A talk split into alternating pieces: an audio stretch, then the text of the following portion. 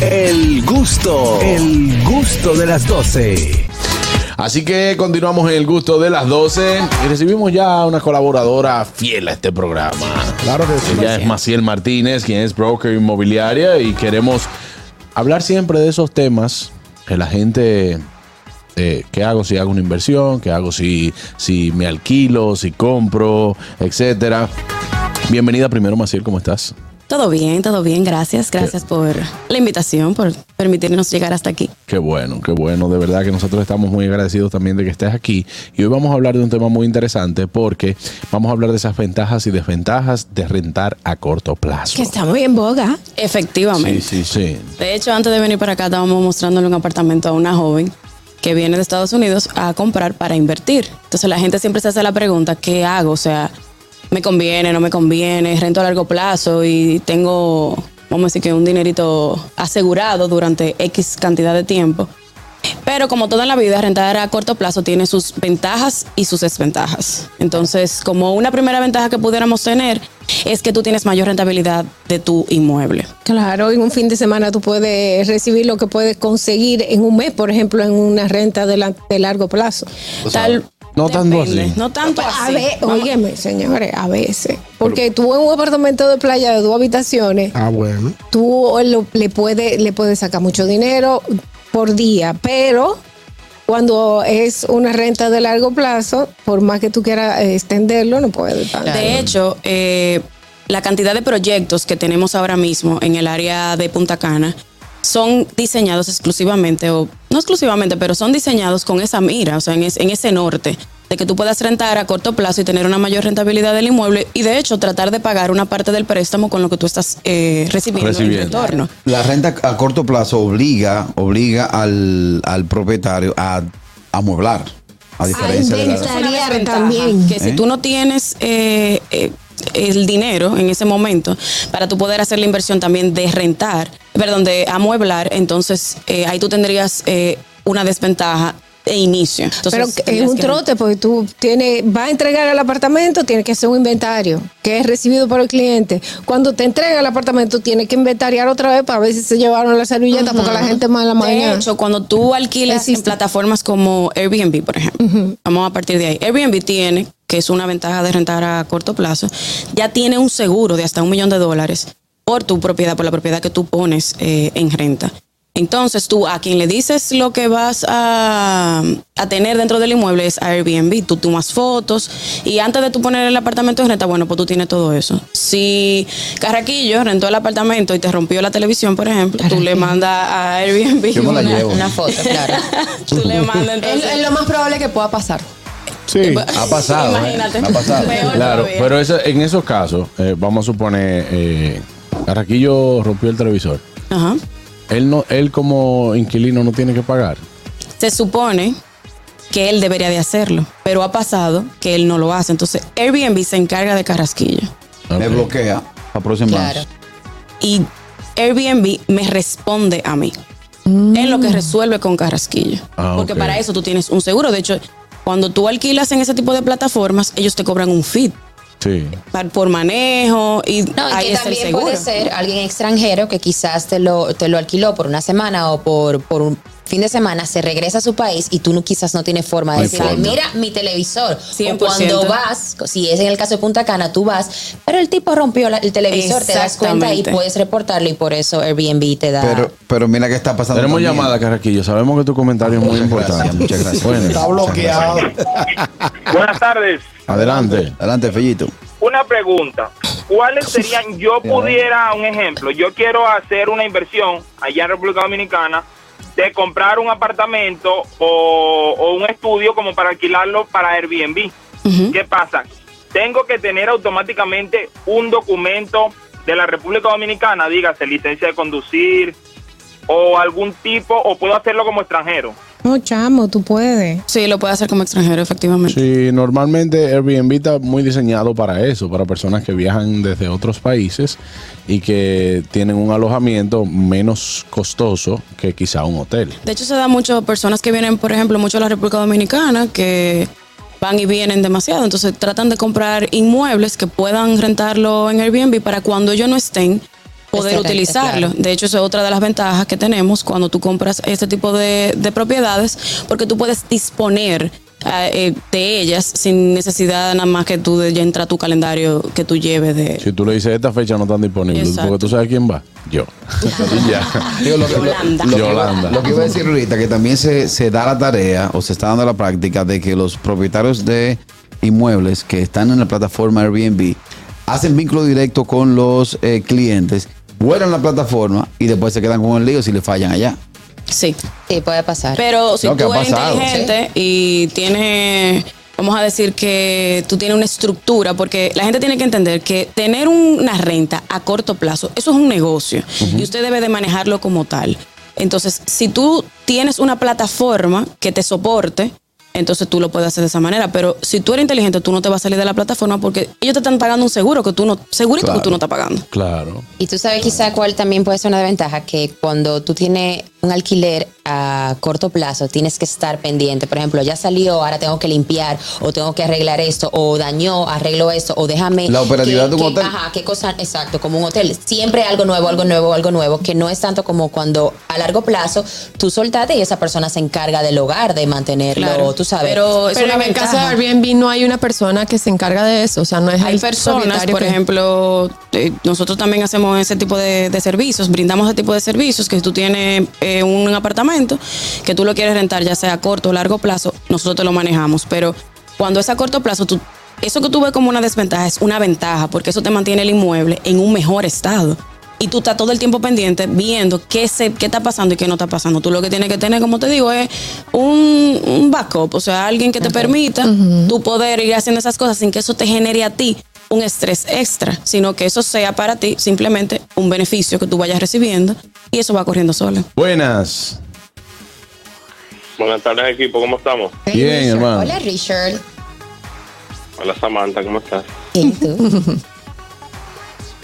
Eh, un una pregunta para la invitada. Exacto. Ya que ella mencionó que hay proyectos que se están desarrollando en Punta Cana que se, que se hacen ese alquiler a corto plazo, ¿existen proyectos similares en la capital? Y la otra pregunta sería que ella mencionó lo de que la conveniencia de hacer los alquileres a través de la plataforma, en este caso de Airbnb. ¿Existe en los en los seguros de vivienda de allá, existe alguna modalidad que se pueda incluir como un seguro de alquiler o algo similar? Gracias por tu llamada, Richard. Sí, a las dos, a las dos preguntas. Existen en Santo Domingo, en Santiago también, eh, o sea, en- vamos a decir que ya prácticamente en todo el País eh, apartamentos que están diseñados para tú alquilar en Airbnb. De hecho, ya ahora las nuevas construcciones Dicen hay Airbnb una- friendly. Sí, hay una distinción muy fuerte. Por ejemplo, en unos meses va a salir un proyecto en Evaristo que está dividido en dos torres. Una torre va a ser para. Airbnb friendly y la otra va a ser residencial para que las personas puedan tener. Sí, porque eh, también se daba el caso que, por ejemplo, esos apartamentos, eh, torres que tienen apartamentos de una, dos y tres habitaciones, eh, quizá en el de tres habitaciones tú tienes una familia con niños y cosas, y en el de una vive Así No, yo, te- yo tenía uno, eh, donde yo vivía tenía uno que era de tres habitaciones. Y eso era party, y tú veías a los colmaderos, los delivery, subiendo cerveza y subiendo, y, y- y una bulla, y una cosa, y tú dices, pero ¿y qué? ¿Y qué? Party y que llegó hay. la pandemia, y en pandemia se te quedaron ahí, y eso era teteo, teteo, yo tuve que llamar a la policía. teteo, teteo. Y los delivery diciendo, aquí, aquí están subiendo mujeres, a mí me despertaron a las 3 de la mañana una mujer tocándome la, el intercom y yo, hello, ¿qué? Di- yo asustada pensando ¿Qué, que la. Y la tipa dije, es que no me abren la puerta, ábreme la puerta, estoy aquí abajo. Y yo, y después se dio cuenta que empezó a llamar a todo el intercom porque obviamente yo no le abrí, yo no sé quién tú eres. Claro. Y luego una vecina de por ahí le abrió y tú la veías a la, a la tipa subiendo así. Samantha, pero tú te incómodo otra vez. Ya pasó, ya pasó. Ya pasó, ya. Ya pasó, Samantha, ya pasó. Sí, sí, que aproveche el tema y lo diga. Ok.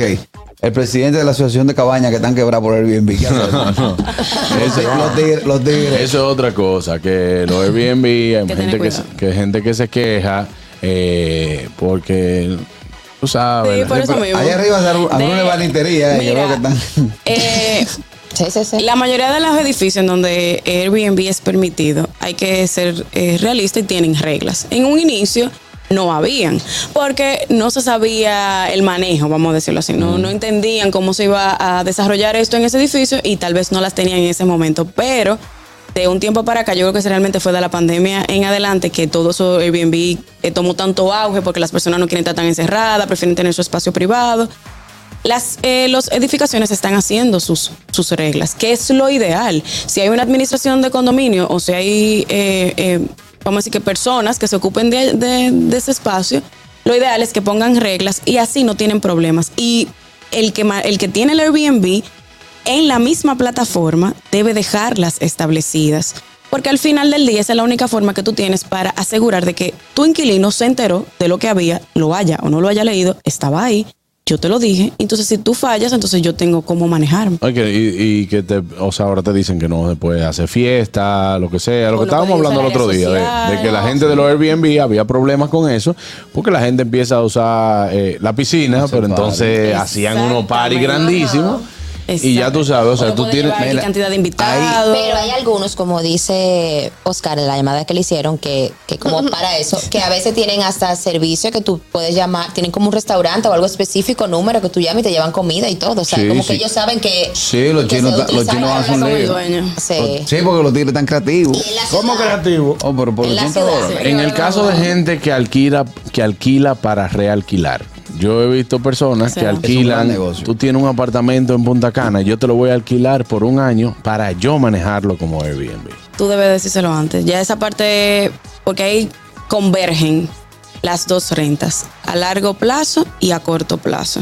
Entonces, lo ideal es que yo que estoy interesada en ese apartamento tuyo, que para rentarlo a largo plazo y re- rentarlo, eh, yo debo de informártelo y tú debes estar de acuerdo conmigo. De hecho, yo recomendaría ya eso parte como abogada, que eso lo diga el contrato, que tú me lo, eso que tú ya me lo algo aceptaste legal. como tal. De, de hecho, ya hay publicaciones donde aparecen estos nuevos coaching econom- de, de economía que están planteándole a los dueños de propiedades, o sea, están planteando los que no tienen trabajo que hagan ese tipo de, de Es que si tú estás, yo te voy a decir una palabra, pero si tú te estás llevando, ñaña. eh, tú- si te tú está llevando los ojos necesitas dinero, eso es una manera de tú hacer dinero. Claro. Sí. Y la rentabilidad, señores, en Santo Domingo es muy buena. Igual en las zonas turísticas, es- la rentabilidad todavía sigue siendo eh, muy atractiva. O sea que tú, de verdad, tú lo mínimo que tú, por lo menos nosotros en los apartamentos que estamos manejando, apartamentos que a veces son pequeñitos, que yo se tomaron y uno dice, ay Dios, yo no como que no tengo mucha esperanza. Están haciendo 1.500 dólares mensuales, eh, 2.000 De hecho, dólares. El, en el Airbnb no solamente es para ir a quedarse en un apartamento completamente vacío, también hay unas experiencias que se venden en Sí, Airbnb. Airbnb ahora vende experiencias por todas partes del mundo, que eso también tú lo puedes aprovechar para hacer que tu apartamento sea más, eh, Atractivo. más atractivo. Tú puedes utilizar todo eso. Buenas. Saludos, buenas. Adelante, Doctor. profe. Dos preguntas, mire. Mi esposa y yo queremos meternos en un apartamento aquí en la prolongación. pero a 27. robar. Pero, Vas a pero ten- te- tenemos dos, dos tenemos dos, dos, dos dilemas. Ella me dice que lo coja, lo cojamos a 20 años. Yo dije, no, vamos a cogerlo a 10. Entonces, tenemos el primer dilema. El segundo dilema es que, como usted sabe, aquí todos los apartamentos son de, ah, eh, eh, tienen el parqueo, la mayoría, eh, al aire libre. Entonces, eh, yo lo que quiero es que me dejen ponerle mi techo a, a, a, a mi parqueo para que mis carritos no se nos dañen. Usted me entiende, pero hay constructoras que le dicen a uno que no, ¿qué uno hace entonces en ese caso? Es difícil. Gracias. Ok, la primera es del tiempo del préstamo. Ya eso es un tema con usted y su esposo, usted sabe, está difícil, yo me temo en el pelo. si tiene el dinero de tomarlo, de pagar las cuotas que corresponderían a 10 años, pues yo considero que es mucho mejor porque van a pagar eh, Menos un- interés. menos interés, entonces eso va a ser beneficioso para su familia. Con el tema de, de- del parqueo, ya ahí tendrían que revisar los, la constitución del condominio eh, donde están comprando y verificar si eso se va a poder o no se va a poder. Y en caso de que ahora mismo la constructora diga que no, luego mediante asamblea se pudiera decidir entre todos los propietarios si desean o no poner un, un techo, porque hay personas que sí lo deciden como tal y a veces pueden llegar a un acuerdo. En la do- donde yo vivo, eh, habían algunos parqueos que no estaban techados. Nos pusimos de acuerdo y, y los, sí, Pero ya eso no es tanto de la constructora, porque la constructora vendió. Y eso Exacto. pertenece a, ya tiene todos los dueños, a- mediante un acto de asamblea. Los condóminos, condóminos. Los condóminos, tienen que tomar esa decisión ya. toma porque- esa decisión. En mi edificio son locos. ¿Por qué? Todos son locos. ¿Tú sabes quién es el presidente de mi Empezando edificio? por ti. Ay, ay, ay. No, eso es mentira. ¿Y quién, y quién eligió el presidente? ¿A ti? No, Yo no, digo, oye, usted está relajando. no, Carraquillo. En la mano de Carraquillo, la presidencia de un Y- y- y edificio. bueno, cuando yo me pare, los estatutos. No, no, yo. Yo- yo- cuando país. tomé la posesión, me, me crucé un papel de baño así. Digo, vamos a hablar ahora. Me puse la ñoña. No, Carraquillo no. Loco. Lo que pasa es que Carraquillo lo pusieron de presidente porque él tres veces a la semana sube a un área social que tiene. Hemos, hemos estado ahí. Y él, ya tú sabes, se pone sin camisa en el jacuzzi, abre un litro, no, tira carne en el barbecue y, empieza a llamar borracho a los vecinos. ¿En serio? No, acá que tiene picaña ahora. Como, él es el último que llega, le dijeron la llave suya. Para que cierre el edificio. Yo pensaba que era la terraza de su casa. No, eso no. Ah, pero que tú no En su sabes. casa, no, es un área social que Llámalo esta noche para que tú. Vete a la supervisión No, de, Catherine no es. Está la, yo tengo una terraza. Dime. Vámonos para allá ahora mismo para que tú veas. Para que goce. Entonces, eh, en, este, en este caso, por ejemplo, en estos días yo escuché mucho ese ruido, el ruido de los Airbnb y los apartamentos que están mezclados con eh, apartamentos familiares. Eh, ahora mismo, que ese proyecto que mencionaste, que tiene una torre solo de Airbnb y otra torre solamente familiar, me imagino que esa es la nueva tendencia ahora. Sí, me parece que muchos constructores, porque ya se escucha mucho en el medio, no han salido los proyectos, pero ya ellos están trabajando en ellos y esa es la tendencia, mitad y mitad, porque le va a causar menos inconvenientes Claro. al que compra y a ellos también, porque eso le, le causa muchos roces. La gente ya desde el inicio está, eh, eso se permite Airbnb o no se permite Airbnb, ya tú ni sabes si es que lo quieren o no lo quieren, porque la gente está como... Claro. No, y, hay- y hay gente, si tema. usted sabe que usted es una gente complicada, múdese en una torre que sea de Airbnb, porque así usted va a cambiar de vecino siempre. Eso es verdad. Eso va a tener problemas, claro. Sí, pero mira, Y hay gente que es complicada que no da con ningún Y vecino. no Ñonguito. solamente eso, Ya si en entiendo, algún momento tú ya tienes entiendo. que salir del apartamento, tú puedes decir, bueno, mira, no lo voy a vender, lo voy a rentar en Airbnb. Lo- lo voy a Exactamente. poner a jugar. Y ya. Mira, ahí en la Leonardo da Vinci construyeron una torre, eh, eh, ahí en el Renacimiento, que Ya. es Airbnb friendly. Pero son, es un barrio, tiene como algunos 50 apartamentos, apartamentos pequeños. Y yo me quedé observando el área social un sábado por la noche. Yo estaba loco por cruzar. pero, una, pero una vagabundería que había ellos, señores. Oye, yo una vez estaba averiguando un apartamento y me pareció muy bien, o sea, como para eso, para alquiler, pero cuando tú te pones a ver, la torre tiene apartamento, tiene 75 apartamentos. Ya tú sabes. Digo yo, eh, mira, en- entre, entre 15 familias no se ponen de acuerdo. ¿Tú te imaginas 75? 75 Sí, hay edificios. personas que no Buenas. gustan esos proyectos así tan grandes. No, es imposible. Buenas.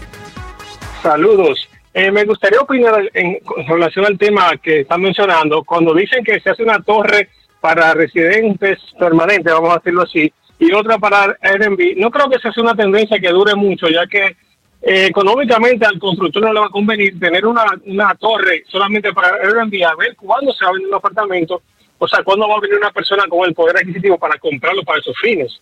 Yo creo que eso no va a durar mucho realmente. Es una buena idea en cierto modo, pero económicamente como que no es muy factible. Muchas gracias. No, no, crea, no crea, viejo. Hay mucha gente que está su dinero lo, lo quiere invertir en un segunda en una segunda vivienda para alquilarlo. No, no compran una. Cuando son así, compran dos y tres juntos. Y la rentabilidad del dinero, señores, porque acotar un dinero en un banco, si tú no tienes dónde lo vas a invertir o invertirlo en un apartamento para alquilarlo, es diferente. Yo, yo no compro un apartamento de eso ahora mismo por dos razones. La primera es que yo entiendo que tienen una, una cocina tipo kitchenette que no se puede hacer un, mucha comida. ¿no? Para cocinar como yo cocino. Y porque no tengo los cuartos. Ah, eso es muy importante. Yo, yo pienso que la segunda, la, la segunda, la, la razón principal. La segunda, la razón principal. A mí me pasa lo mismo. Sin embargo, La segunda, la razón principal. Sin embargo, yo en los últimos dos años he invertido en tierras. Sí, claro. Sí, yo tengo como siete sacos de tierra allá en la casa por una mata cuatro. Estamos hablando de un tema serio. Yo no hablo de eso. Pero oye, ¿quién habla? Él se acaba de meter en un apartamento en Capcana. Imagínate. Mentira. Pero lo sacaron porque fue que se metió por ahí para el baño.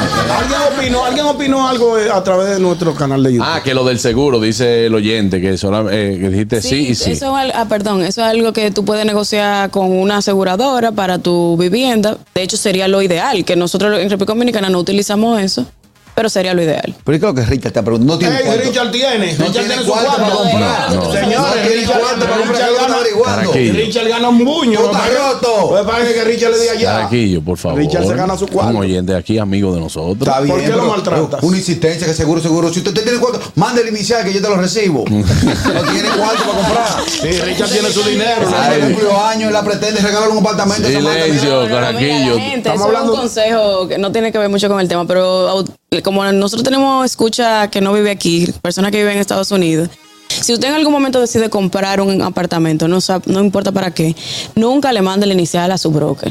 Asegúrese de que la cuenta sea de, de la constructora para que después no estén diciendo que aquí, que República Dominicana, que no se sabe. un buen Asegúrese negocio. de que sea en la cuenta. No le manden a Carraquillo, que no Mete un buen negocio. Qué bueno. ¿Alguien que- te compró un feed por eso? No, que Carra- Carraquillo no es broker. Él está broker. Yo estoy broke. Bueno, gracias Maciel Martínez por habernos acompañado y también ilustrarnos en este tema. Eh, yo quisiera en algún momento así como de, de que yo te esté entrevistando y te diga, ¿qué tú vas a hacer después de aquí? Vamos a comprar un apartamentico. Vámonos. Ven, ven para que me oriente. Wow, Dios mío. Que te. Tú me dices la zona y salimos ahora mismo. Tú Wow, ya, puedes. ya, que me diga, ven, este que te vamos a llevar. Tú puedes lo que tú te estás haciendo. bro. No, yo no puedo ahora. Gracias, Maciel Martínez. Recuerda que la puede seguir también en arroba domusrd. Ahí puede, Ahí tiene nos pueden seguir. muchas informaciones. Le manda su DM por ahí mismo. Bueno, Maciel Martínez para su broker inmóvil. ¿Cómo que se le manda su DM? DM, Maciel, ¿qué tenemos? ¿Qué tenemos? Ay, no se muevan, ya volvemos. Esto es el gusto de las dos. El gusto, el gusto de las 12.